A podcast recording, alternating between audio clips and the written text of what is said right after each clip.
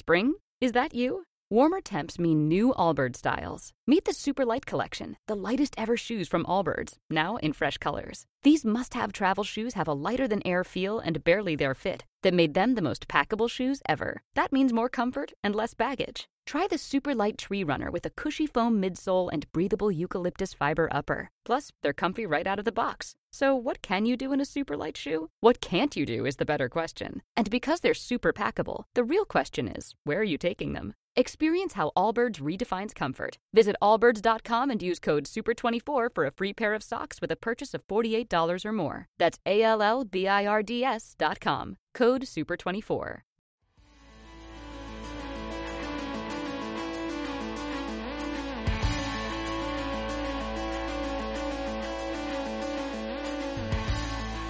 Bueno, buenas tardes y bienvenidos una vez más al podcast de Entre Umbrales. Una semanita más estamos por aquí Eduardo y yo para hablar de cacharrillos de relojes, GPS, todo lo relacionado con la tecnología del deporte y también con el entrenamiento de los deportes de resistencia especialmente. ¿Qué tal Eduardo? ¿Cómo estás?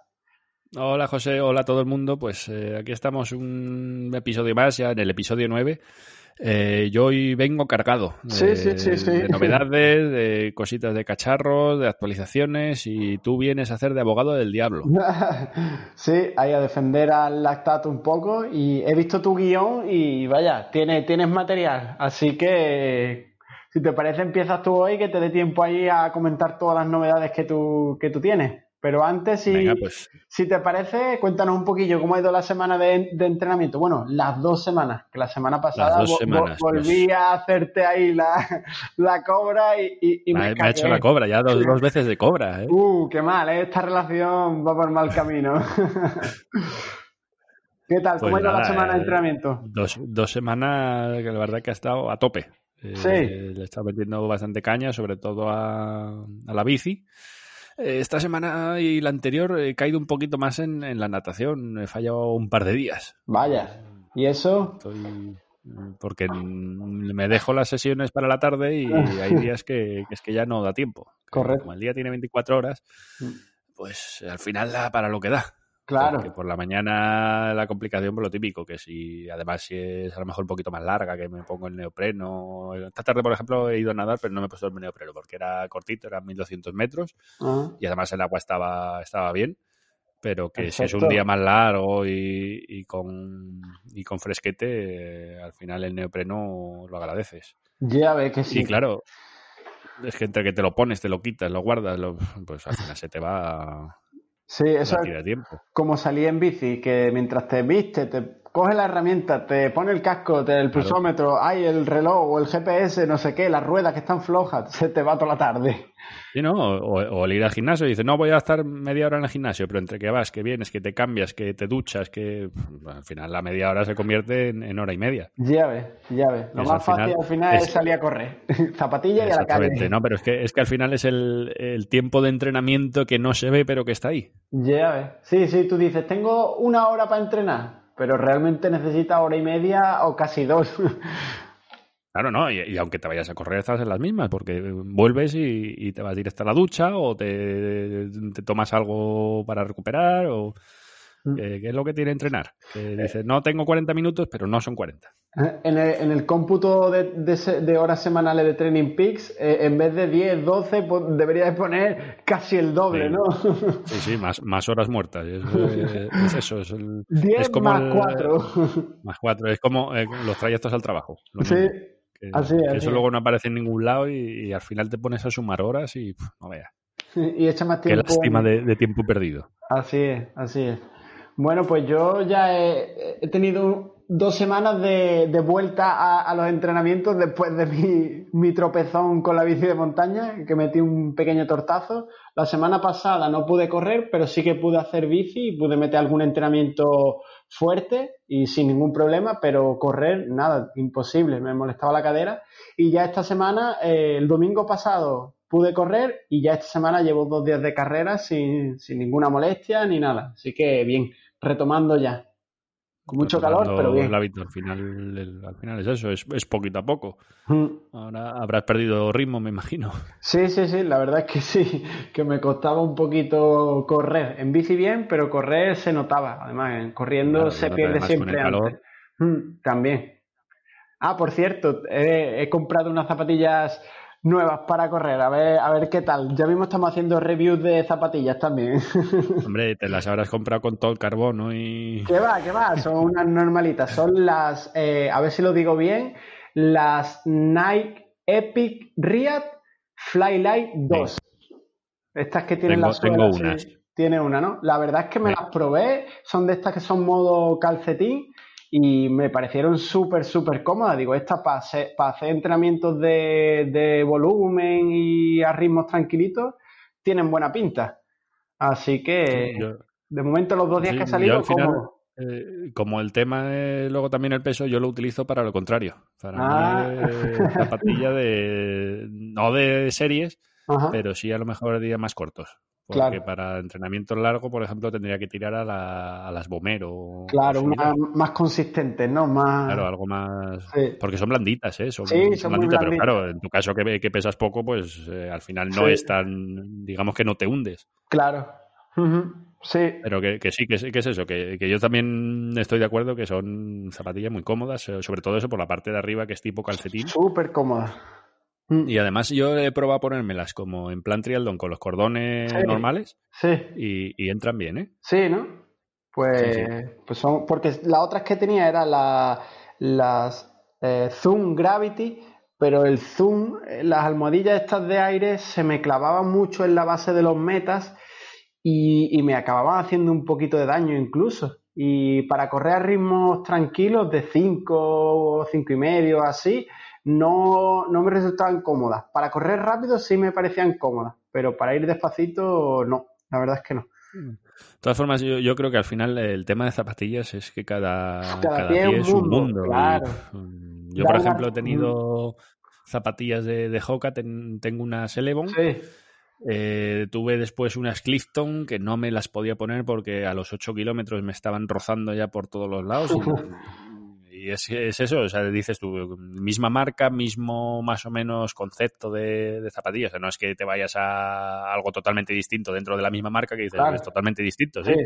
Pero no, el mismo concepto y que va. Y pues cambiará cualquier cosa de la horma o de la forma de, coser mm. y ya te digo que... Te revientan. Imposible, imposible. Mm. Pues ahí tenéis el, el dato. Para el que le sirva, pues también zapatillas. Zapatillas también. Consejo, cuando encuentres algo que te sirva. Sí, eh, eso, eso es un buen consejo, porque eh, muchas veces en las biomecánicas me, me pasa que la gente dice, ostras, pues con esta zapatilla que tenía antes iba muy bien, pero compré esta otra porque las vi de oferta y no voy tan bien. Y le digo a todo el mundo lo mismo, si algo va bien, mejor no cambiarlo cómprate las mismas que tenías si quieres cambiar de color. Si es algo que no te terminaba a lo mejor de, convencer o que dices tú, bien, pero. Sí, mm. pues prueba otro. Pero si es bien sin pero, mejor vea lo mismo. No, no, no, está claro. Bueno, Eduardo, pues si te parece, te doy vía libre para que nos hables de todos los cacharrillos que traes hoy, de Fénix, de ¿qué más hay por aquí? Garmin. Pues, al final hay novedades de todos, entre relojes nuevos de Garmin y de Polar y actualizaciones de Sunto, pues hay, hay para todo el mundo. Así que. Pues dale, dale. Yo cojo aire, tú ponte cómodo, porque hoy, hoy hay mucha, hoy hay mucha materia. Venga, empiezo por el novedades de esta semana. Eh, los Fenix 6 eh, y 6S que reciben la, carga solar. Eh, si recordáis, es la función estrella de, vamos, estrella del, 6X Pro Solar que se presentó pues, hace año y medio aproximadamente y era su, su función más novedosa que, que podía cargar la batería a través de, de la exposición al sol.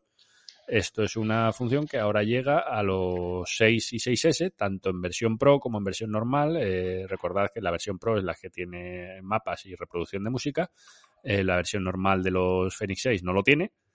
Eh, y quizá lo más novedoso de, todo este tema es que Garmin no haya esperado al Fenix 7 para incorporar esta función a todos, a todos los modelos, que al final es lo que estaba haciendo siempre con las funciones del X. Pasó con, con el, por ejemplo, el Fenix 5X, era el que traía los mapas. Con el Fenix 5 Plus los mapas llegaron a todos. El Fenix 5X Plus tenía el sensor de, de pulso óptico que incluía la, la función de pulso X que era la, la estimación de, de, saturación de oxígeno en sangre. Eso llegó a toda la gama Fenix 6 y, y, sacó Garmin el 6X solar, con lo cual era de suponer que la carga solar llegaría al Fenix 7. Pues al final se, se han adelantado y lo han lanzado directamente sin tampoco hacer un, un Fenix 6 Plus ni nada así. Entonces, eh, han anunciado también eh, algunos cambios de, de, software, pero realmente no es tal porque son ya funciones que estaban presentes en, el Fenix 6 de una forma u otra, porque habían llegado o bien en el firmware, eh, digamos, de distribución normal o en versión beta. Eh, así que, en definitiva, lo que están haciendo es oficializar esas, esas mejoras y, eh, pues, digamos, volver a poner el, el modelo en, en conocimiento de, todo el mundo. O sea, al final es una, una, pequeña renovación de la gama y el volver a ponerlo en el, en el top de, de modelos. Eh, la única novedad, a lo mejor que no habíamos visto tanto, es el nuevo perfil para, para Surf, eh, que había salido hace, pues, yo creo que 7-10 días en, en, el modo beta, pero que no había tenido mucho, mucho recorrido. Entonces, el modo surf eh, te permite el, eh, hacer el seguimiento de las olas que coges surfeando te registra eh, velocidad de cada ola, distancia de cada ola, eh, te contabiliza evidentemente cuántas olas has cogido y la distancia total. Eh, pues el que haga surf, me imagino que entenderá. Eh, yo no hago surf y yo no sé si tú pues, haces surf. Yo tampoco, tampoco. Lo intenté Así una que... vez y no me mantuve de pie en la tabla que nosotros lo, lo presuponemos. Eh, luego tiene otra, otra función chula que es eh, para lo que se llama Surflight Sessions, mm, que es una, digamos, una colaboración o una, el hacerlo compatible con la aplicación de Surfline eh, Surfline es una empresa que se dedica pues eh, a poner eh, boyas en playas, cámaras, entonces eh, a través de una suscripción premium te permite acceder a datos de, de, un montón de playas por todo el mundo, incluso tienen, tienen webcams para ver el estado de, de las playas, pues lo típico, si estás en tu casa y quieres ver si si es buen día para surfear, pues eh, en vez de tener que ir a la playa y ver cómo, cómo es el tema, pues te podrías meter en la aplicación y consultar los datos. Entonces, uh -huh. gracias a esas webcam que pusieron, digamos, inicialmente para comprobar cómo, cómo estaba el estado de las olas, eh, lo que hicieron fue eh, más adelante hacer una especie de aplicación eh, en un primer lugar para el Apple Watch. Eh, entonces, eh, se registra, igual que registra el, Garmin Fenix 6, eh, registra ahora el tema de la ola. Entonces, el reloj deja guardado la posición del GPS donde estás haciendo tu ola y una hora. Eso mm, se queda guardado en el reloj. Cuando terminas la sesión, se sincroniza con la aplicación y la aplicación de Surfline te devolvería después un vídeo de la cámara, digamos, de la webcam, con tus eh, con todas tus olas que has cogido. Entonces, pues eh, ¿Mm? es una forma de, de, grabarte sin tener que tener nadie en la orilla grabándote ni llevándote a, a tu novia o a tu mujer que está harta de hasta de ti de ti de tus olas y, y, y vamos básicamente es eso problema pues que si no tienes una playa con webcam que probablemente no la tengas. Claro, eso pues estaba preguntando. Todo yo, lo que te he contado. No sirve para nada. Esto, donde estoy entrando en la, en la página de, de Surfline, a ver si encuentro en qué sitios están, pero no sé, imagino que será más de Estados Unidos o algo así, ¿no? Sí, en Estados Unidos hay, hay varias. En, quiero recordar que en Inglaterra es la, la playa más cercana con cámara. Uh -huh. eh, pero vamos, aquí, por ejemplo, pues sí que hay algunas playas en, en la costa de Málaga donde, donde sí que tienen boya.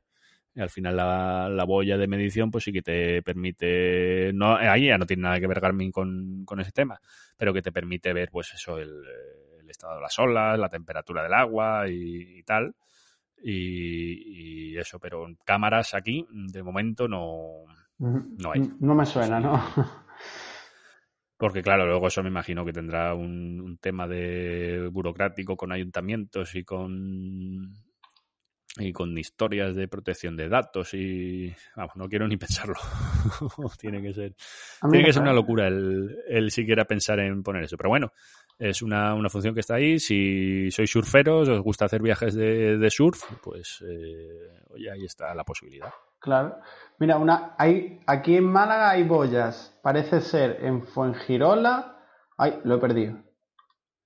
Había Ay. Fuengirola, Torremolinos y eh, creo que había dos más. Sí, entrando en. la- Mira, Fuengirola, eh, en Málaga, en la playa del Dedo, y en Torremolinos, en Los Álamos y en la Carihuela. Eso solo es lo que hay en Málaga. Y luego también te ponen las que hay en Andalucía y tal. Entrando en la página web se, se puede ver. Cámaras, pone Cam and Reports. Y ahí te viene la información. Mm. Sí, ayer, le- ayer no, antes de ayer le estuve echando un ojo a la, a la página, la verdad es que está, que está bastante bien. Sí, sí. Y si hubiese más, pues eh, a los que hacemos, por ejemplo, natación en aguas abiertas, pues también nos eh, serviría, Pues sí. digamos, para lo contrario que al, que al surfista. Surfista quiere olas y nosotros, pues todo lo contrario. Todo lo más Entonces- plano posible. Entonces, pues para eso también no- nos serviría. Eh, aprovecho para, mm, para meter eh, la publi de otra aplicación que sí que utilizo para, para este tema, que es eh, Wisuki. Eh, ahí te lo que pasa es que te pide constantemente que te hagas premium, pero bueno, yo la utilizo para ver eh, temperatura del agua, te dice también más o menos eh, si hace viento, no hace viento, entonces a partir de ahí pues ya sabes si, si va a haber olas o no va a haber olas. Pero bueno, para, para saber la temperatura del agua, la verdad es que, es que está bien. Eh, La podéis apuntar, Wisuki, Wisuki, con V, con, W, con W. con W. Aquí está. Pues guardada también. Hoy vamos a aprender para nadar. Nado poco, pero bueno, cuando vaya a nadar voy a ir bien preparado. Gracias a ti, Eduardo. Bueno, entonces, eh, volvemos al Fenix 6. Eh, ya no me queda deciros más que el precio. Mm, caro. Precio alto. precio alto. Si los Fenix 6 son caros y ha salido un modelo nuevo, pues evidentemente el modelo nuevo va a ser más caro. Y si ya teníais la referencia de que el Fenix 6X Solar pues debía ser alrededor de unos 150 euros por encima del 6X normal, pues eh, tres cuartos de lo mismo en este caso. Eh, los precios parten de 750 euros para el 6S Solar normal o el 6 Pro, eh, perdón, el, el 6 eh, normal. Eh, si te vas a las eh, versiones Pro, mm, que son los que tienen navegación con mapas y música, pues sería 100 euritos más, 850 y de ahí pues casi hasta el infinito. Eh, dentro del 6 Pro hay varios eh, modelos dependiendo del acabado, titanio en el bisel o el acabado DLC, que puede ser hasta 1100 euros. Entonces, pues, pues eso. No creo que nadie esperase que fuesen baratos. No. Incluso puede elegir tamaño de esfera también. Tamaño de carcasa, en este caso. ¿no? Sí, porque como 42, el, el 45. 6S es más pequeño, es 42 milímetros, el 6 es eh, 47, eh, pues por lo menos no, no nos obliga ya, si queremos carga solar, eh, a irnos al de 51 milímetros, que pues dependiendo de, de ¿De qué cómo brazo? muñeca, pues la verdad es que puede ser bastante, bastante tocho. Sí. En mi caso, yo que tengo una muñeca grande, pues sería aceptable. eh, pero claro, el que tenga una muñeca más pequeñita, que, que mida menos que yo, pues evidentemente eso es como llevar un carrillón en la, en la muñeca. Para el que no conozca a Eduardo, es bastante grandote. Yo cuando lo vi aparecer la primera vez por la tienda de, de bici dije, vaya pedazo de tío. A bulto, a bulto. Sí, sí. Ahora te pone a tirar en llano y, y no hay quien te tiene. pare. Pero no me, no me pongas para arriba. Eh, tiene sus contras. Entonces, pues al final el Fenix 6 eh, Solar eh, sí aumenta autonomía, eh, pero tampoco es, demasiado. Estamos hablando pues en uso de GPS, por aquello de decir el dato un poquito más, más exacto. Mm, Pues mira, por ejemplo, el 6S Pro estaríamos hablando de tres horas más de uso de GPS, siempre contando con, con los cálculos que hace Garmin, que sería tres horas de, de sol al día. Eh, pues evidentemente, si lo que estás haciendo es una actividad de, de trail y te vas a pasar al sol pues 8 o 10 horas a pleno sol, evidentemente, pues estaríamos hablando de más aumento de batería, no serían 3 horas más en el cómputo global, sino que a lo mejor pues te irías a 5 o 5 y media. Pero que no es un, un aumento demasiado grande porque estamos hablando de que el 6S Pro está pasando de 25 a 28, tampoco es un cambio enorme. Eh, entonces, pues oye, es una cosa a valorar en, este modelo. Porque luego otro de los modelos que sí que han presentado, vamos, que también presentaron junto con el Fenix 6 es el Instinct eh, Solar. El Instinct, eh, si recordáis, es el que se presentó hace un par de años, si no recuerdo mal, que es el, el que tiene un diseño similar a los Casio G-Shock cuanto a, relojes en plan duradero y en plan aventura y, y golpéalo contra las rocas que, va a aguantar y, tal.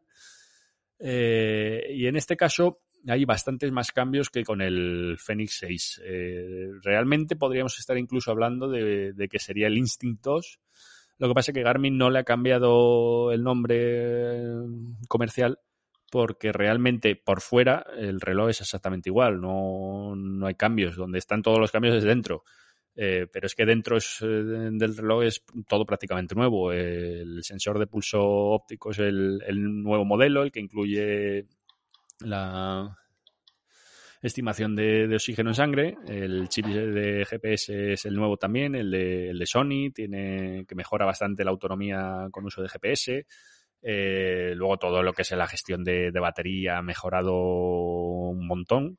Entonces, claro, pues eso, dentro del reloj es todo totalmente cambiado, pero, pero eso, el, simplemente se llama Instinct Solar.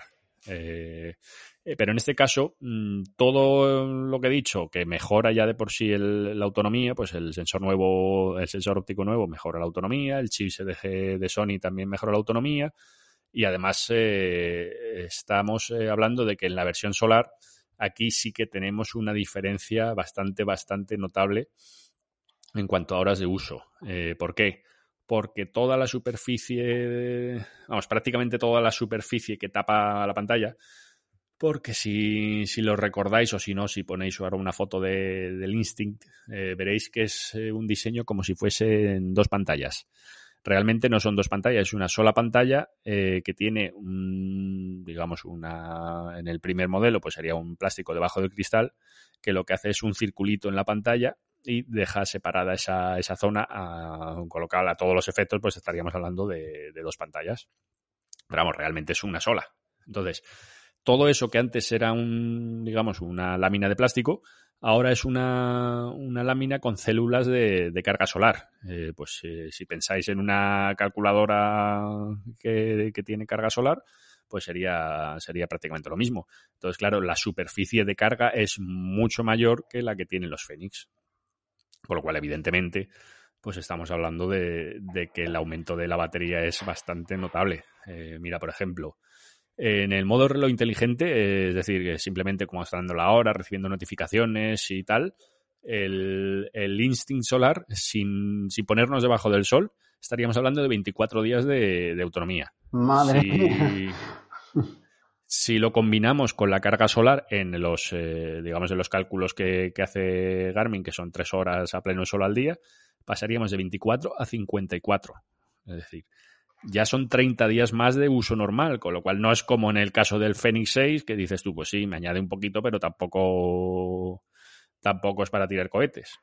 Entonces, eh, modo GPS, eh, pues pasamos de un 30 horas en, el modo, vamos, en el modo, eh, digamos, sin entrenando de noche, hasta 38 horas con la función de carga solar que volvemos a lo mismo. Si en vez de estar tres horas al sol, eh, resulta que estás haciendo jornadas de, senderismo y te chupas ocho o diez horas al sol todos los días, pues no serían 38, serían algo más.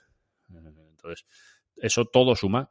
Eh, tiene también modo de, GPS expedición que hace una, una grabación de un punto cada hora que evidentemente, pues en cuanto a, fiabilidad del track no va muy allá, pero bueno, eso es eh, usos muy, muy esporádicos o, para aquel que, que vaya a estar en la montaña pues, pues mucho tiempo y no quiera depender del cargador, porque te da hasta 68 días de autonomía en ese modo.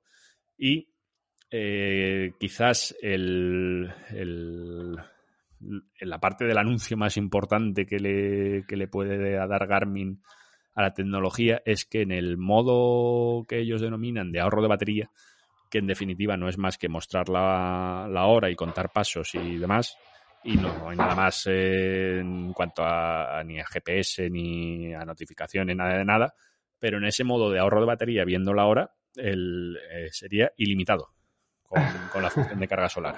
Entonces, claro, ya entramos en un campo en el que puede decir Garmin, tengo un reloj con carga solar con uso ilimitado. Sí, ahí tenemos eh, asteriscos, hay que cogerlo entre comillas, hay que ver las condiciones, pero lo puede anunciar perfectamente. Puede decir, tengo un reloj con batería infinita.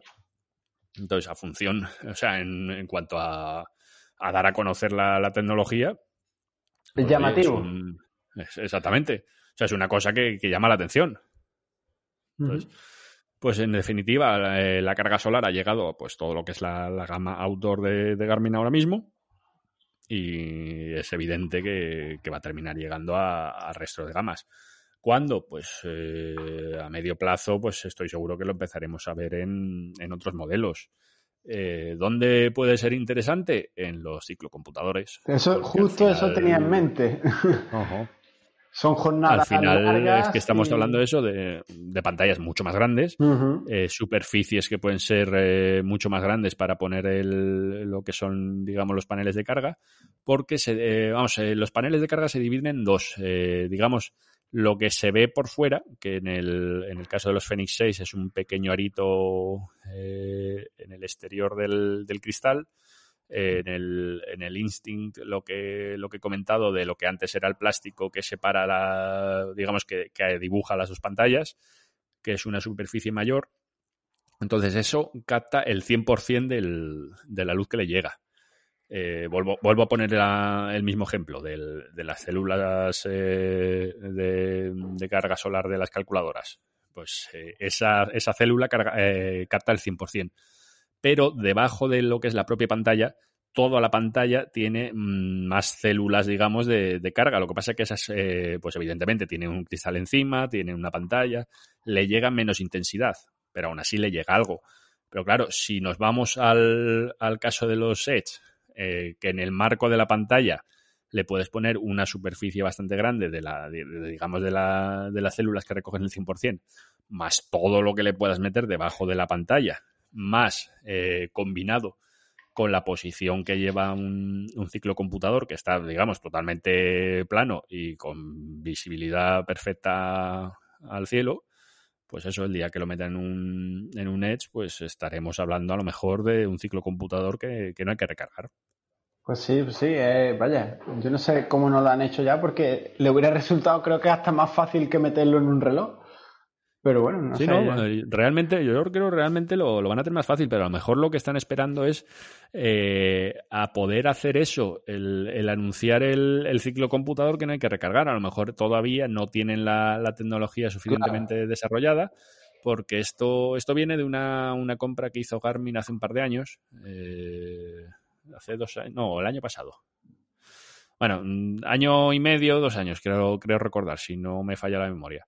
Eh, una empresa francesa que se dedicaba precisamente a esto, a, pues a carga solar y demás. Entonces compraron la empresa, utilizaron la tecnología y, a partir de ahí, pues ahora con, la pasta de Garmin, pues ya toca desarrollarlo. Entonces, mm. pues a lo mejor eh, lo que están esperando es eso, a, poder anunciar, igual que han anunciado el, Instinct y, poder decir, yo tengo un reloj que, que, dura para siempre, pues, eh, pues hacer lo mismo con los Edge. Puede ser, puede ser. Estrategia ahí de, marketing. Interesante, ¿vale? Eh, más cosas de, del Instinct. Eh, pues eh, eso en, cuanto a software incorpora el administrador de energía, que es la función que, estrenó los Phoenix 6, que es, básicamente que a través del menú podemos activar o desactivar funciones, por ejemplo, desactivar el Bluetooth para no recibir notificaciones o desactivar el sensor óptico, eh, o cambiar el modo de, GPS de grabar cada 30 segundos en vez de cada segundo. Entonces, cada cambio que tú hagas de, esos parámetros el reloj te dirá exactamente eh, cuántas horas te quedan de, batería, eh, lo cual está muy bien porque si, por ejemplo, llegas a una, una carrera de trail y calculas que vas a echar 10 horas y se te ha olvidado cargar el reloj o no has llevado el cable o, lo que sea, pues tú puedes ir jugando con esas funciones y saber cuántas horas realmente te quedan para, para terminar.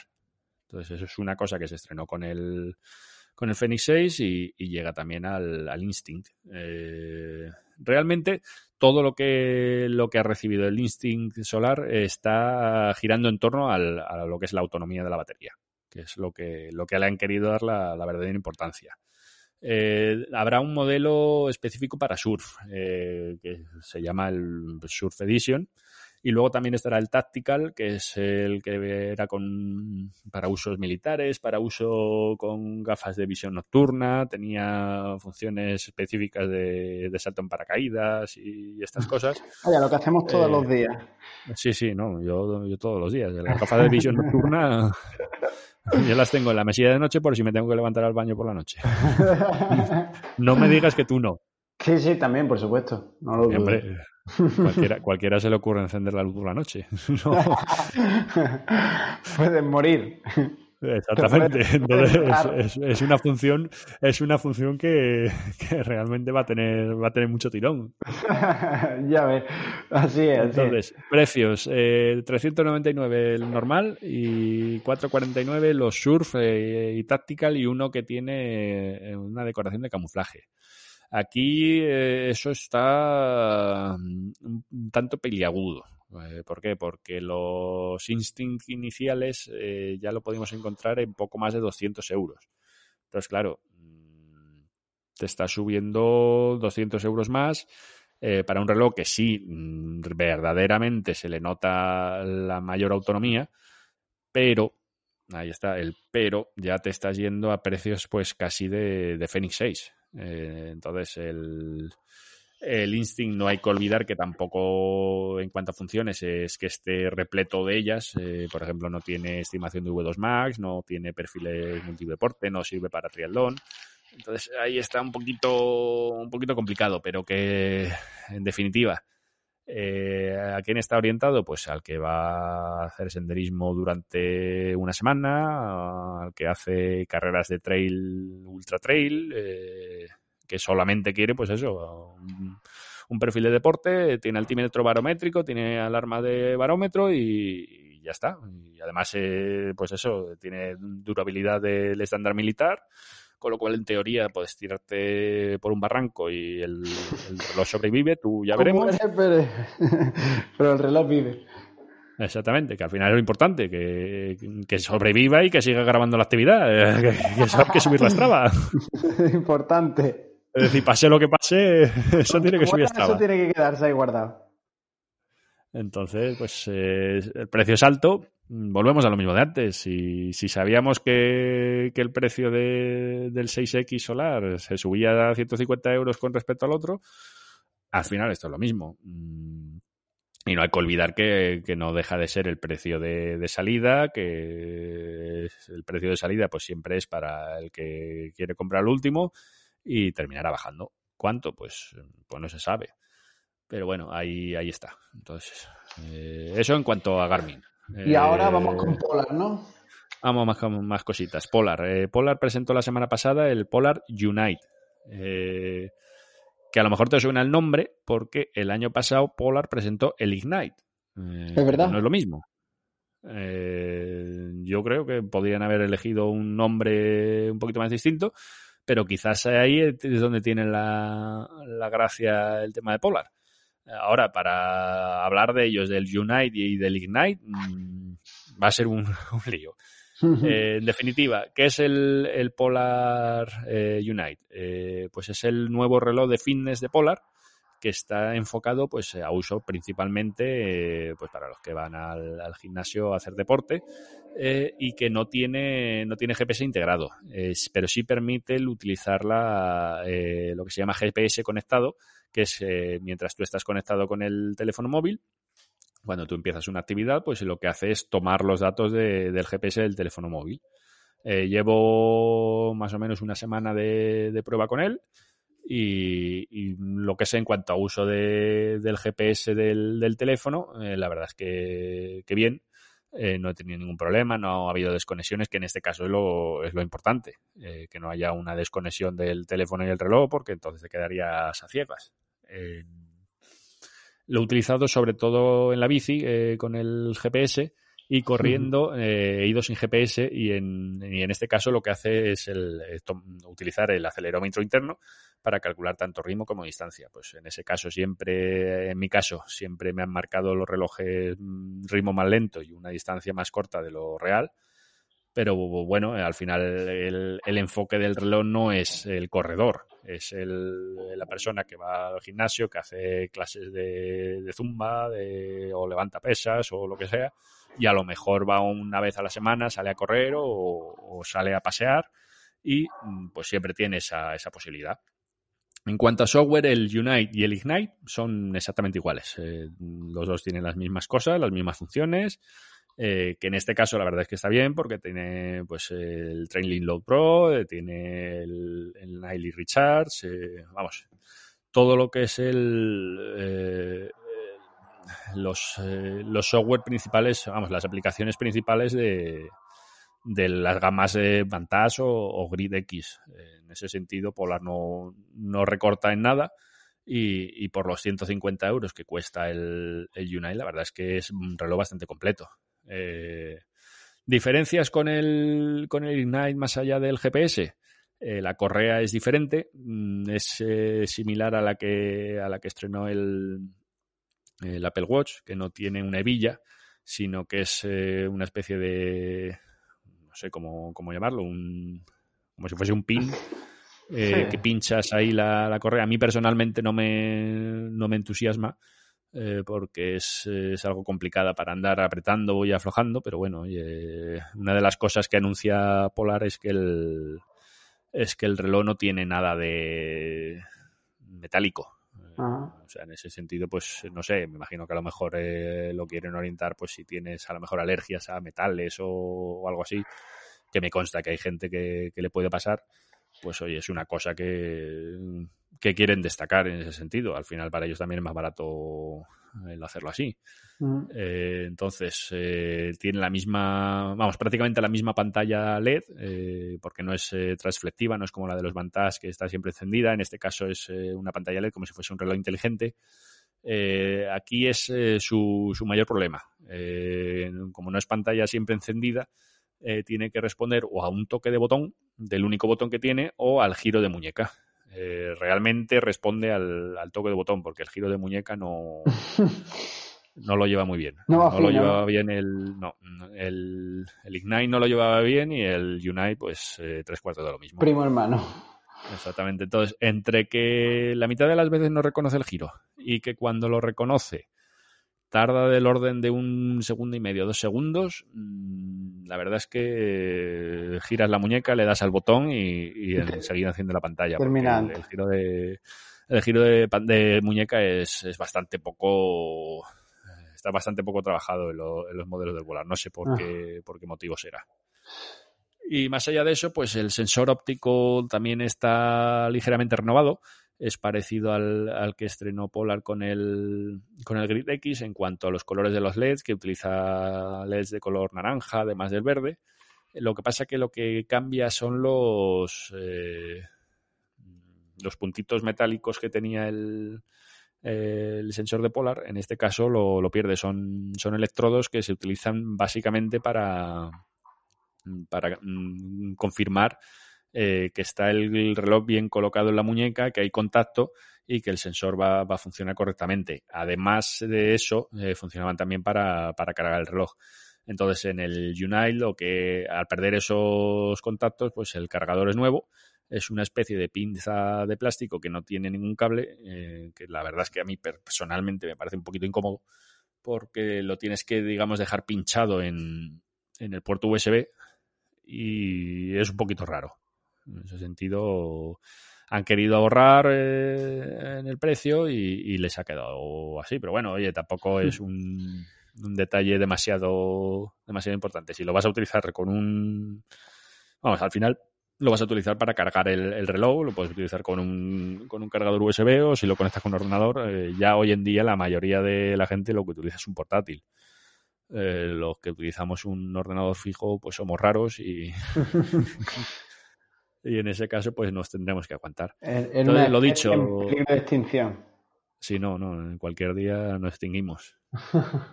se, nos cae, se nos cae la torre encima. Entonces, eh, resumiendo, el Polar Unite, 150 euros, eh, no tiene GPS, pero puede utilizar el GPS del teléfono. Eh, está orientado al fitness, tiene las mismas métricas de, seguimiento de sueño o de, o de, actividad que los modelos más caros. Y la verdad que por ese precio, pues, pues es un, reloj bastante competente. Sí.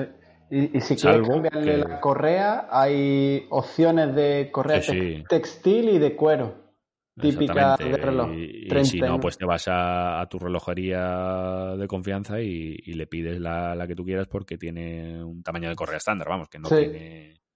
Que si no quiere la de Polar no, no hay problema. En ese sentido, por ejemplo, el, lo que es el enganche no me gusta el, el, del Unite, pero lo que es el tacto de la correa y la sensación de la correa sí que me parece bastante mejor que la del Ignite porque la del Ignite era un tanto rígida, no, me, resultaba muy cómoda, era como muy, muy tosca. Madura, ¿no? Pero vamos, que al final eh, la correa es eso, es, una correa que, desde, no sé, me imagino que en Amazon desde 8 o 9 euros pues tienes mil y una correas para elegir de, todos los colores que se te ocurran. Entonces, pues eh, no creo que sea un...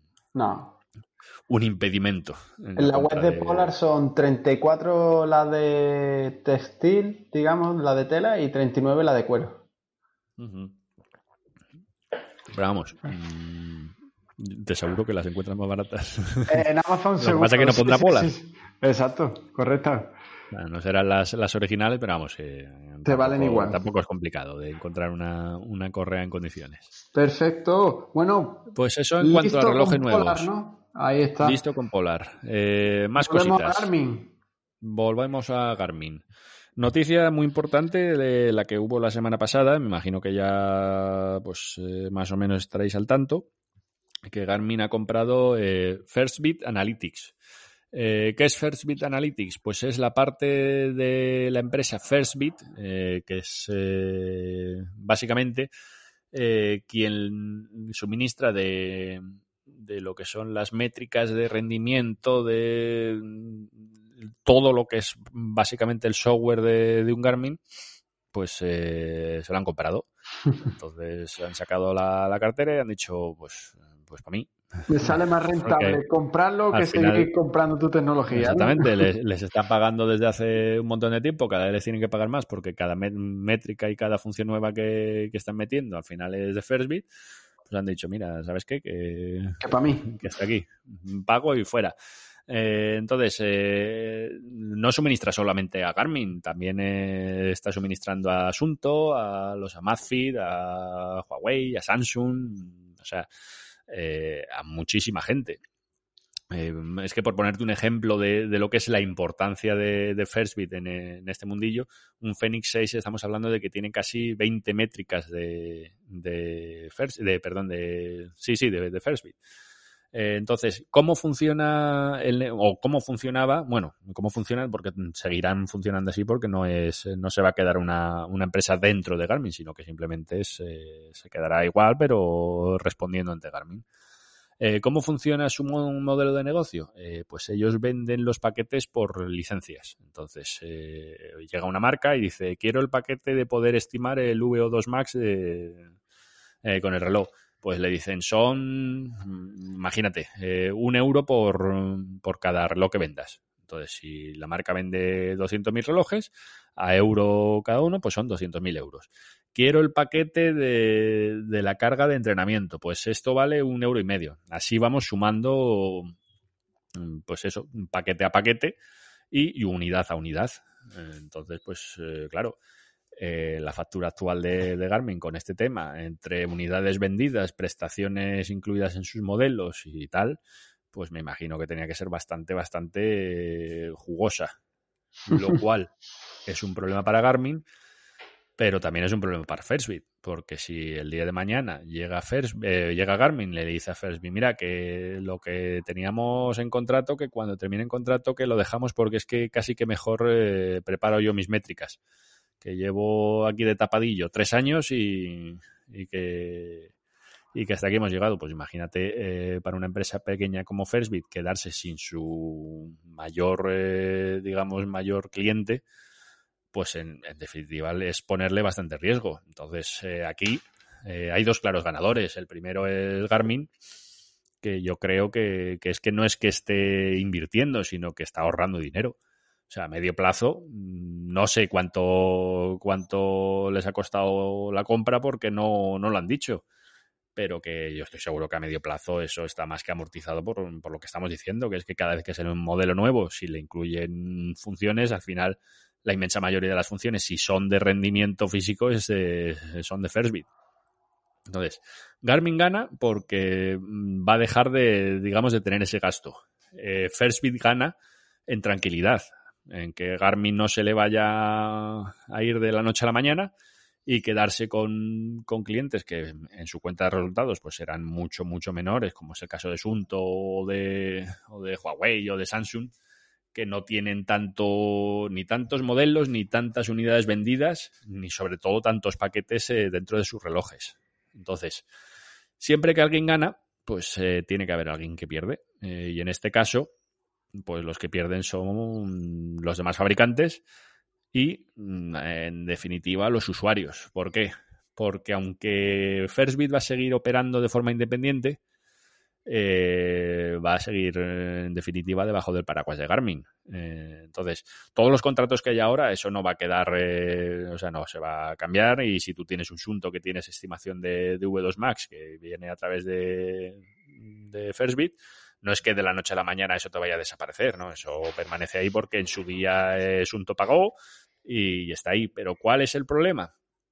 Que el día de mañana eh, Firstbit desarrolla una función nueva y decida cobrarlo a, X o decida dejárselo primero a Garmin durante seis meses y después poderlo ofrecer a otras marcas. Entonces, eh, no es un monopolio, pero, mm, pero, es un monopolio. Entonces, es como cuando Garmin compró eh, la empresa que está detrás de AntPlus, que es eh, Dynastream. entonces, eh, AntPlus realmente es un estándar de comunicación de los sensores y demás, mm, que es, eh, pues antes del Bluetooth, es lo que prácticamente utilizaban todos. Sunto utilizaba eh, AntPlus, eh, pero llegó el momento de la compra de Garmin y el, sistema es exactamente el mismo. Dynastream sigue, sigue siendo independiente, está bajo el paraguas de Garmin y al final lo que hace AntPlus es básicamente lo que Garmin pide. Eh, sí, cualquier otro se, puede adherir. Por ejemplo, Wahoo tiene AntPlus, eh, eh, Polar, eh, los sensores nuevos que, que, está lanzando, los está lanzando también, que incluyen además de Bluetooth AntPlus. Pero, pero la cosa está ahí. Mm, entonces, es, en los fabricantes se ve cierta reticencia a, incorporar esa, esa, conectividad. ¿Por qué? Porque está, digamos, debajo del paraguas de Garmin y al final es, eh, es tu competidor el que te tiene cogido mm, por los huevos, básicamente. Entonces, eh, en el futuro, mm, pues eh, habrá que ver a medio plazo cómo, cómo queda el tema por eso, porque yo me imagino que, el día que anunciaron la, compra, pues en Sunto debieron de correr como, pollo sin cabeza por la oficina, mm, pero seguro, porque claro, estamos hablando de que, de que Sunto ahora mismo no tiene ningún desarrollo. Eh, Polar es totalmente distinto, porque Polar sí, sí tiene independencia en cuanto a esto, porque todas sus métricas que utiliza son exclusivas de ellos, son desarrolladas por ellos y lo tienen en exclusiva. Eh, a lo mejor pues es un buen momento para que Polar se, se plantee y, ver si, le puede interesar eh, cruzar la acera, porque eh, tanto Sunto como Polar al final están casi casi frente por frente. A lo mejor le interesa cruzar la acera y ofrecerle Asunto alguna métrica a cambio de, de X dinero, igual que el modelo de, negocio de, de Firstbit. O viene otra empresa y hace lo mismo que estaba haciendo Firstbit. Pues eh, puede ser. Pero de momento lo único que sabemos es eso, que, Garmin se ha quedado con Firstbit, que, que no ha cerrado ninguna puerta, pero que perfectamente puede, puede no cerrar puertas porque entonces la acusarán de monopolio y ahí puede tener un problema, pero sí puede poner dificultades o, poner, eh, pues imagínate, eh, si me compras eh, 500.000 paquetes, te lo dejo más barato. ¿Quién va a comprar 500.000 paquetes? Pues Garmin, mm, que casualmente soy yo mismo. Entonces, a Garmin se lo pongo más barato, además a los otros se los pongo más caro, con lo cual Garmin puede competir en precio y, los otros no. Es, es lo dicho, al final, pues si tú tienes un Garmin, eh, a ti te va a venir bien la noticia porque evidentemente Firstbit a la hora de desarrollar las métricas eh, lo va a hacer pensando en un reloj Garmin, no pensando en un, en un paquete genérico. Entonces, si eres usuario Garmin, pues en tu caso puede ser una buena noticia. Si eres un usuario de cualquier otra, otra marca, pues eh, yo creo que es una mala noticia. E incluso si eres un usuario Garmin, pues si, al final si estamos reduciendo la, competencia, es eh, en cierta medida pues malo para todos. Porque cuando no hay competencia, pues al final si, si Garmin está cómodo en el mercado, pues se relaja y tampoco es que necesite ni, ni hacer eh, grandes cosas con el con el, los precios ni ni nada en ese sentido. Entonces, pues oye, el tiempo, el tiempo nos dirá cómo, queda la cosa. Pues sí, iremos viendo a ver cómo evoluciona este pequeño monopolio. Y ya por último, eh, nos queda, ¿no? Sunto. Sunto. Eh, pequeña nota de Sunto, eh, que ha habido actualizaciones. Eh, un, par de, un par de ellas. la primera, el Sunto 7 se actualiza, se actualizó la semana pasada y ahora ya permite personalizarlo, vamos, tanto personalizar como crear eh, perfiles de deporte, que era una de, de las críticas que, le había hecho al, Sunto 7, que, al final te tenías que comer lo que, lo que Sunto creía que era lo que tú ibas a utilizar. Eh, si tú querías configurarlo a tu manera, pues, pues no era tu día. Entonces esto ya es posible. Y también han aprovechado para meter una, una pantalla nueva de, para ver la actividad diaria y demás y ahora también se muestra en la, en la Sunto App. Eh, eh, luego, aparte, la aplicación Sunto. También se actualizó la, versión beta hace un par de días, creo que fue. Eh, y la verdad que es una actualización interesante porque aunque tampoco es que aporte demasiado demasiada funcionalidad, pero sí que sí que es bastante chulo. Han incluido un, un mapa de calor para tus rutas. Entonces tú puedes ver realmente por dónde te has estado moviendo. Eh, al igual que con todos los mapas de calor de, los demás, pues eh, más señalizado la ruta más utilizada, con menos, eh, digamos, menos iluminación, las rutas menos utilizadas. Entonces, pues, pues eso son, son cositas que, que van añadiendo. La verdad es que, que Sunto en ese sentido se lo toma con mucha calma. Eh, la verdad es que van lentos, pero bueno, oye, cuando lanzan algo también hay que, hay que destacarlo, no va a ser todo darle palos. Y eso, pues en cuanto a en cuanto a lo que hay de, de asunto. O sea que, esta semana hemos tenido de, de parte de, todo el mundo. Sí, un poquito de todos para que para que haya un poco de competencia ahí. Perfecto, pues Eduardo, has cogido carrerilla, si quieres sigue, que hoy me parece que vas a hablar solo tú y mi parte la grabamos en otro, en otro programa. Algo, algo te dejaré al final, uno o dos minutitos. Venga, venga, perfecto. Pues si te parece, vamos con, con algunas de las preguntas que han ido dejando. Por ejemplo, una de Rodrigo Cerón, que, que nos escribía desde Colombia. Y te preguntaba tres cosas, bueno, o puntualizaba tres cosas una de las primeras que decía que Garmin sí que tiene un sistema de carita para que el usuario mida su sensación respecto al entreno y que dice que sale directamente después del entrenamiento en el reloj. Estábamos hablándolo tú y yo antes de empezar el programa y a mí no me suena y yo creo que a ti tampoco, ¿no? No, eh, en Garmin no, salvo que tenga. Es que además eh, comenta que tiene un, un Fenix 5 y un Forerunner 645 y no son relojes que hayan recibido actualizaciones recientes en beta o lo que sea. Eh, yo creo que lo que se está refiriendo es que a la hora de, de poder editar en la aplicación o en, el, o en la página web la, la actividad, aquí sí que aparecen la, tanto la carita como el poder eh, marcar la, la, sensación que has tenido. Eh, pero bueno, es que lo dice tan seguro que él lo tiene en el reloj, pues eh, oye, claro. mándame una foto porque, porque sí, quiero verlo. Claro, si, si, si nos puede aportar eso, pues lo compartimos en el siguiente episodio. Porque Vamos, yo creo, no yo creo que se refiere a eso. eso. Sí, sí, sí. Yo, desde luego, en todos mis Garmin, en ninguno aparece. Así que, bueno, pues a ver si Rodrigo nos aporta algo más de información sobre eso y si no, pues... Vamos.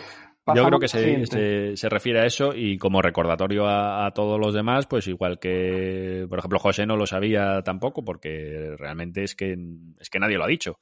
O sea, Garmin no ha dicho que eso está ahí. Si tú entras, eh, si tú sincronizas la actividad y, y le das a, a editarla en la aplicación, y entonces sí que te aparecen las caritas. Así es. Eh, tú puedes poner la carita de sensación, puedes poner el, la valoración del 1 al 10, exactamente igual que, el, que cuando hablamos de, en el episodio de Training Peaks, que, claro. que lo podías poner. Sí. El problema que tiene, pues, eh, pues eso, el primero, que nadie, nadie te ha dicho que eso está no ahí. lo sabía, ¿no? Exactamente, que, que, o entras a editar o no lo ves. Entonces, pues la verdad es que intuitivo es no es, no poco. es. Exacto, no es. Y no segundo problema es que de momento Garmin eso no lo está, no lo está permitiendo utilizar para informes con lo cual tampoco da mucha utilidad, porque si tú no puedes eh, ver un informe de cómo ha ido evolucionando tu sensación y demás, Claro. pues tampoco. Entonces, está ahí, yo me imagino que dentro de, de no mucho tiempo, porque esto es una actualización reciente, yo creo que, que llevará un mes, dos meses eh, operativo. Entonces, eh, yo me imagino que en el futuro pues, eh, pues lo, lo implementarán en, en, cuanto a informes Sí, o le darán otro. Seguramente, porque es algo interesante y, y, tiene bastante utilidad. Y poder cruzar esos datos de, de, RPE, de percepción, con datos de entrenamiento, pues es muy interesante.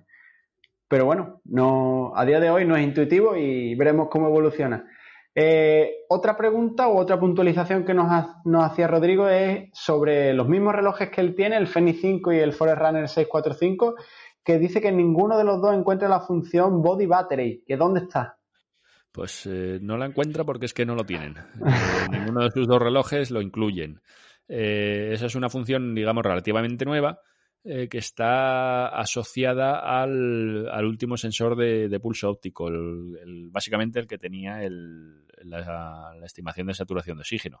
Es decir, los Phoenix 6, los Forerunner los 245, el 45, el 945, el, pues, el 24, un... el Venue, todos los que tienen el, el sensor nuevo con la, con la estimación de, de oxígeno eh, tienen la función de body battery, pero en, en su caso, pues los que tiene eh, son anteriores a ese sensor, con lo cual no, no está presente. Si, si, te parece, Eduardo, pues podemos dejar la lista esta de los relojes que lo tienen en, uh -huh. en, las notas del programa o en alguna parte de la descripción o algo así. Sí, lo pondré por ahí. Vale. Y la última puntualización que nos dice Eduardo dice, ¿el HRV se puede medir desde esos dos modelos que posee o es necesaria una banda de HRM RAM? Que es la de pulso de Garmin.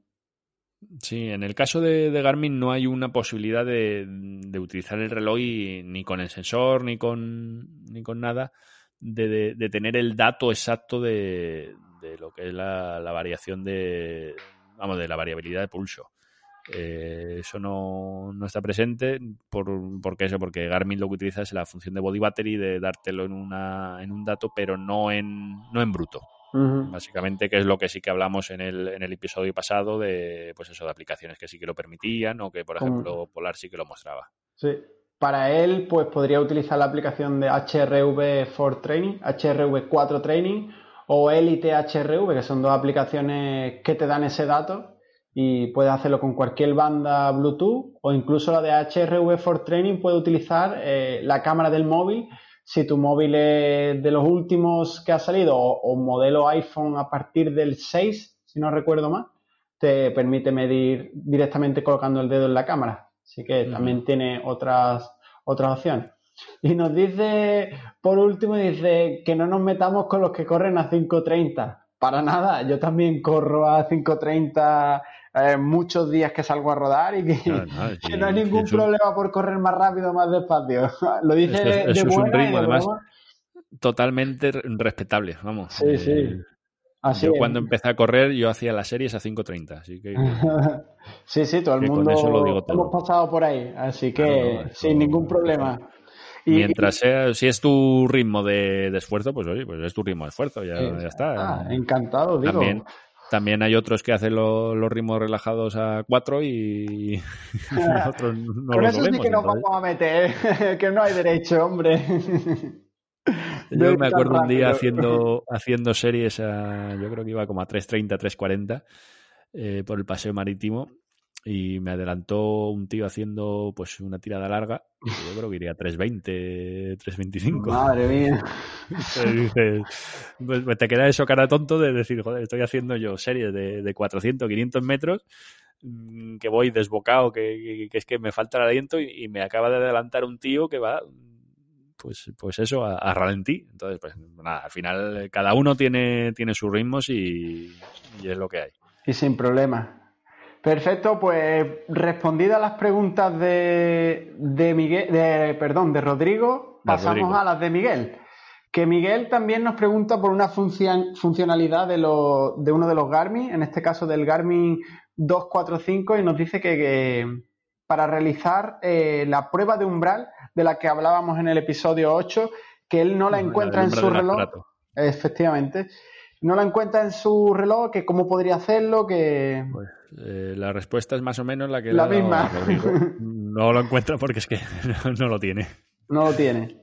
Entonces, eh, la prueba del umbral del lactato, que es la, la que te decía, pues eso, el, el- tanto el ritmo de carrera como el, lo que es el, eh, la frecuencia cardíaca donde, donde está tu umbral de lactato, eh, que lo puedes hacer con el, con el reloj, eh, pero eso, los de gama media, gama baja, pues no lo incluyen. Tienes que irte a gama media alta o alta, como pueden ser lo- los Fenix. eh, los Fenix desde el 3 lo, lo soportan, o el Forerunner del 630, 645, mm, los de Trialdón, el 735, 935, 945. Todos esos sí lo tienen, pero el, el 245, pues no. Pues ahí o bien actualiza un reloj que sí que lo tenga, o bien lo hace de manera, digamos, manual, haciéndote un test de, por ejemplo, puedes desde un test de 5 kilómetros o hasta un test de 10 kilómetros y a partir de ahí puedes sacar o estimar tu, tu umbral, que es de algo que hablaremos ya hoy, no sé si nos dará tiempo, sino ya en el próximo episodio hablamos largo y tendido de esos test de umbral y de umbral de lactato. Eh, Eduardo, bueno, eh, para, que, para los que los tengan, eh, ¿cómo se hace? Pues mira, para poder hacer la, la prueba del umbral eh, necesitas eh, obligatorio un sensor de pulso en el pecho, porque no vale con el, el sensor de pulso óptico, porque se, se basa eh, principalmente en variabilidad de pulso. Entonces, el, el sensor óptico, la variabilidad de pulso en movimiento, como que no, no va mucho con él, No va con lo cual necesitamos el, el sensor en el pecho. Necesitamos tener un valor de V2 Max eh, más o menos actualizado, eh, porque es lo que nos va a establecer las zonas de, frecuencia cardíaca, eh, porque lo que es el, procedimiento es que el, el reloj te inicia un entrenamiento, empiezas con un calentamiento y después te va indicando pues objetivos a cumplir. Entonces, claro, si tú no tienes las zonas bien, bien puestas, pues lo mismo te está haciendo un, un objetivo demasiado bajo para, para tu nivel o demasiado alto para tu nivel. Entonces, pues, eh, pues es eso, que, que o te quedas corto o te pasas. Entonces, eh, no hacer la prueba del umbral de lactato con el reloj recién comprado porque todavía no, no tendrá los datos correctos y, hacerlo pues eh, nada, al final el, el VO2 Max eh, se actualiza regularmente el propio reloj y, nada, si, lo, si ya llevas tiempo con el reloj no tienes tampoco demasiado que preocuparte. Y luego, eh, por último, eh, la prueba se, tiene que ser con un uso de GPS. Entonces, por ejemplo, en, en no, no sería posible porque nos pide datos de, de GPS. Y, y, nada, pues, eh, pues eso, simplemente inicias el entrenamiento de, de detección del umbral y, vas haciéndole caso al reloj que te va pidiendo eso, los distintos objetivos. Entonces, cuando termina la, la, prueba, tampoco es que sea demasiado, demasiado dura, no es que, no es que te pida ir a 185 pulsaciones ni nada parecido, pues te dirá el, el umbral. Una vez que ya tienes calculado el umbral, eh, si sales a correr frecuentemente con el sensor de pulso en el pecho, eh, te irá actualizando cuando vaya detectando cambios. Entonces, eh, por ejemplo, si, si, utilizas el sensor muy de vez en cuando, pues eh, te puede aparecer que si a lo mejor utilizas el sensor de pulso cada tres meses, pues seguramente dentro de tres meses, cuando vuelvas a utilizar el, el sensor, si se está entrando regularmente y vienes de, un, de una época en la que has estado algo parado, pues te va a detectar un cambio y te va a decir que o has mejorado o has empeorado. Eh, eso te lo va a ir diciendo el reloj constantemente. O sea, no hace falta tampoco hacer una prueba específica eh, que la puedes hacer, pero que no es necesario porque a medida que, vayas entrenando el, reloj te lo va detectando. Siempre y cuando, claro, sea un entrenamiento donde has tocado, digamos, todos los palos. O sea, si, lo que haces es mucha mucha tirada larga, 130 pulsaciones, pues tampoco hay mucho umbral que detectar. no has llegado, ¿no? Claro, haces, si haces un, entrenamiento de ritmo escalonado o similar, ahí sí que ahí sí que te va a detectar el umbral si ha habido cambios. Perfecto. Pues bien, seguimos con algunas, bueno, esto ya no son preguntas, son más bien algunas aclaraciones de algunos comentarios que nos han ido dejando ahí en las últimas semanas. Uno de ellos es eh, a la hora de establecer, hablando otra vez de umbral, un tema recurrente, eh, en un comentario nos decía que habíamos dicho que este umbral estaba en la zona 3. Si lo hemos dicho, disculpad porque eso no es así. Creo recordar, bueno, creo no recordar que no lo hemos dicho así, vaya, que no me suena de haber dicho que el umbral esté en la zona 3, pero bueno, si lo hemos dicho, pues no es así. El umbral normalmente se suele colocar al final de la zona 4 o si acaso en algunos modelos de zonas de entrenamiento en la mitad de la zona 4. Eh, dependerá de, claro, del modelo de zonas que elijas, pues uno te lo colocará justo al final de la zona 4 y otro te lo colocará eh, en medio de la zona 4 o un poquito en la parte superior de la zona 4. Entonces, no, en ningún caso está en la zona 3, sí, sí que está en la zona 4 o bien en medio o bien más hacia, hacia el final. bueno, o que también puede ser que a lo mejor en persona sí que esté en, el final de la zona 3, como él dice, pero vamos, que no. Eso, eh, corrígeme si me equivoco, mm. pero que en definitiva es, eh, es, personal e intransferible. Sí, este umbral es personal e intransferible, eso en cada persona va a ser diferente, pero cuando se fijan las zonas de entrenamiento, digamos lo que marca esa zona 4 es, es prácticamente ese segundo umbral. Si utilizamos un modelo eh, trifásico de, como el de Skinner y McClellan, conforme va subiendo la intensidad, hay un primer umbral eh, que podemos llamar umbral aeróbico o VT1 por umbral ventilatorio 1 o LT1 por umbral de lactato 1, que dentro de, de ese incremento de intensidad hasta ese primer umbral estaría en la zona 1 y la zona 2. Después, conforme va subiendo la intensidad, llegaríamos a otro segundo umbral, que es el que comúnmente conocemos como umbral anaeróbico, que no es del todo, no está bien del todo llamarlo así, porque sigue siendo aeróbico, pero bueno, el que todos conocemos como umbral, umbral anaeróbico, eh, mejor llamarlo segundo umbral ventilatorio o segundo umbral de lactato. Dentro del primer umbral y el segundo estarían las zonas 3 y la zona 4. Y ya a partir del segundo umbral para arriba Dependiendo del modelo de zonas que hayamos elegido, pues estará la zona 5, las 5A, B o C, o la, o la zona 6 o la zona 7. Entonces, si tenemos un modelo de tres fases en el que tenemos dos umbrales, el primer umbral y el segundo umbral, dentro de, desde reposo hasta el primer umbral estarían la, la zona 1 y la zona 2. Desde el eh, primer umbral, entre el primer umbral y el segundo umbral, estarían la zona 3 y la zona 4. Por tanto, el umbral va a estar o bien al final de la zona 4 o bien entre medias de la zona 4. Y ya a partir de ese segundo umbral para arriba estaría en la zona 5 o ya depende de cómo lo tengamos dividido, incluso la 6, la 7, la 8, la 9, según el modelo que utilicemos. Así que eh, puntualizamos ese comentario para que todo el mundo eh, lo tenga claro, exacto, y, no haya duda a la hora de fijar las zonas de entrenamiento. De hecho, si lo metes en Garmin, tu umbral te lo va a calcular y, verás cómo los porcentajes se hacen en base a ese umbral. Y si te vas a la zona 4, verás como que es el 95-100% de tu zona 4, de tu umbral o algo así. Así que si lo hemos dicho que es en la zona 3, eh, borrarlo de vuestra mente, eso no es así. Y está en la zona 4, bien al final, bien casi al final o bien por más o menos por el medio. Y bueno, pues hay, hay otro mm, comentario que daba pie a, hablar de, del lactato y del umbral del lactato, de todo este tema que también anunciamos en el último podcast, pero yo creo que hoy se nos va a ir un poquito si nos metemos a hablar de eso. Llevamos una hora y ocho, casi nueve. Sí. Entonces, como me meta a hablar de eso hoy, nos podemos quedar aquí hasta mañana. Así que, Eduardo, si te parece, eh, el próximo episodio lo empezamos por ahí. Perfecto, porque yo espero que el próximo episodio no nos tengan todas las novedades de... Ah, bueno, si no, grabamos dos en la semana, prometo intentarlo. no, yo me imagino, yo me imagino que las próximas, la próxima semana ya va a ser más tranquila, ¿no? Creo que sí. eh, Garmin ya se ha animado, pero, pero oye, tampoco tiene tanto, tanto por presentar. Todavía hay cositas, pero lo que le queda, por ejemplo, de triatlón y tal y como están las pruebas de triatlón ahora mismo, no. Mm. igual, igual no es el momento de...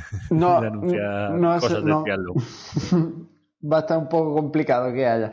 Pero bueno, por, aclarar, por orientar un poco a Javier, que nos eh, dejaba un comentario sobre cómo calcular el valor del lactato. Eh, el valor del lactato, el, lactato en sí, para medirlo, necesitarías de un medidor de lactato, que al final es, eh, utilizas una lanceta que pinchas o bien en el dedo o bien en la oreja eso hace que salga sangre. Con una tira reactiva recoges una gotita de sangre y la metes. Bueno, ya está previamente metida esa tira en el medidor, la recoges la gotita y el medidor en unos 10 segundos te da el valor de lactato en sangre en cada momento. Entonces tú vas haciendo un test eh, incremental, escalonado, cada vez vas haciendo intensidades mayores. Normalmente se utilizan franjas de 3 minutitos. ¿Eh? Que se, hará normalmente en cinta, ¿no? Normalmente se hace en cinta, pero se puede hacer en pista también. Sí, pero más que nada por eso, por controlar mejor el... Por, controlar variables se hace en cinta, pero por poder extrapolarlo más a un entrenamiento se hace en pista. Se pueden hacer las dos opciones y eso son normalmente intervalos de tres minutos para que el lactato se pueda estabilizar en sangre, de dos, tres, depende del autor. A mí me gusta más tres. Y, es diferente a una prueba con gases, que solo los incrementos son más rápidos porque en cada momento tenemos la medición directa de los gases. En el lactato necesitamos que se estabilice. Entonces, eso por un lado, para medir lactato necesitas un medidor de lactato. Lo que se hace si no dispones de ese dispositivo es intentar buscar ese umbral de lactato, que sería el segundo umbral de lactato, a través de ritmo y a través de pulsaciones medias para una distancia determinada, que suele rondar en torno a los 20 minutos. Y a, ese, a esos 20 minutos le quitamos normalmente un porcentaje para, para establecer ese umbral. Si es en carrera, se suele utilizar el test de 5 o de 10 kilómetros. Si es en natación, se suele utilizar un 1000. Y si es en bici, el test de 20 minutos normalmente. Aunque ya hay software que, como VKO5, que en base a todos los datos que tú le vas aportando al reloj, es un poco como hace Garmin con la prueba esta de umbral, pues el software VKO5, que es también propiedad de Training Peaks, eh, te va estimando dónde está tu umbral en base a esfuerzos que tú hayas ido realizando. Y es lo que decía Eduardo anteriormente con los Garmin. Si tú nunca has pasado de zona 2, pues no vas a tener datos fiables para establecer ese umbral. Tienes que haber hecho en Garmin hay otra posibilidad que es con la aplicación de Connect IQ de Exert, escrito X E, -E, e perdón, X E R mm, Ajá, sí, Share, sí, sí, sí. Exert.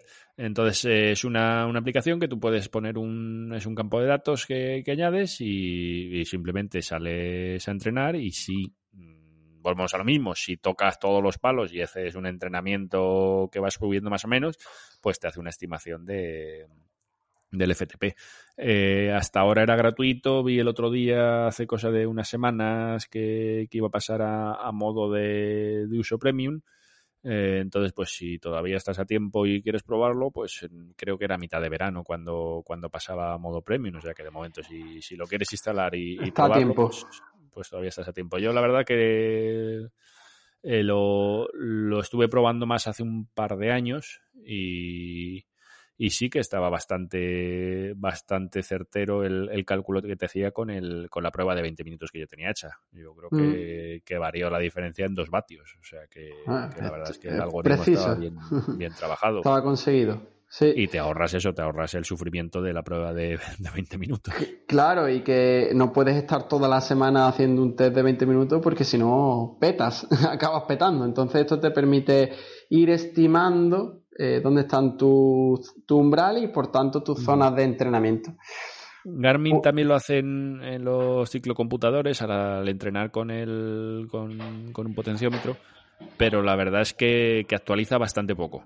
Eh, te notifica de vez en cuando si hay algún cambio en el FTP, pero eso es cada, cada mucho tiempo. O sea, yo he notado y he hecho pruebas de 20 minutos y he sacado resultados nuevos y el Garmin no me ha dicho ni no, no, no, no, lo vende fácil, ¿no?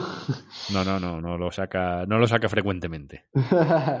Eso es para que te esfuercen más, Eduardo, para que le des caña ahí a tope. Para sufrir.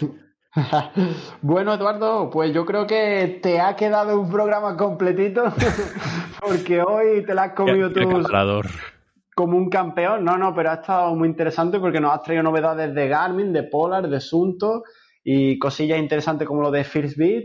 Y yo creo que ha quedado guay. Hemos aclarado algunas dudillas y ya para el próximo, pues hablamos de lo del lactato. Así vamos creando expectación.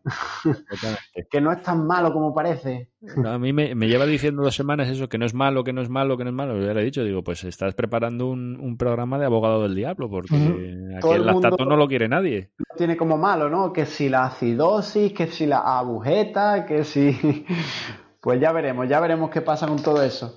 Así que nada, nos vemos en el próximo episodio. Como siempre, si os mola y os gusta, pues darle al like, ¿no? Y si tenéis alguien que, le puede interesar o que estén pensando en comprar un Garmin o un Polar, un Sunto, cualquier reloj, pues que estar al día de, cómo está el, el mercado. Efectivamente, así es. Eh, pues nada, Eduardo, ¿qué más? Bueno, nos podéis pues nada, dudas, preguntas, eh, lo que queráis preguntarnos para próximos episodios o cualquier cosa que ha salido a entrenar y has dicho, pues mira, ¿por qué estoy haciendo esto? Pues nada, eh, nos mandáis la pregunta. tenéis el formulario en correrunamaratón.com barra podcast. Ahí tenéis el formulario, nos lo mandáis, pues como han hecho esta semana Rodrigo, Miguel, y nos lo, pues eso, eh, lo recibimos, eh, lo dejamos apuntado y os vamos contestando, eh, pues eso, mm, normalmente rápidamente, salvo que, que, os pongáis todos a preguntar y entonces tendremos que ir estirando. Pero vamos, de momento, de momento estamos al día. Exacto, así es. Y, y, para el que me dijo lo de correcto, esta vez creo que solo lo he dicho una vez. Una, una vez lo admitimos, una vez no, una vez no repetitivo. Bien, bien, bien. Voy tampoco, mejorando. Tampoco te vamos a prohibir decir correcto. Correcto. bueno, pues nada, nos vemos en el siguiente episodio. Un abrazo. Un saludo a todo el mundo. Adiós.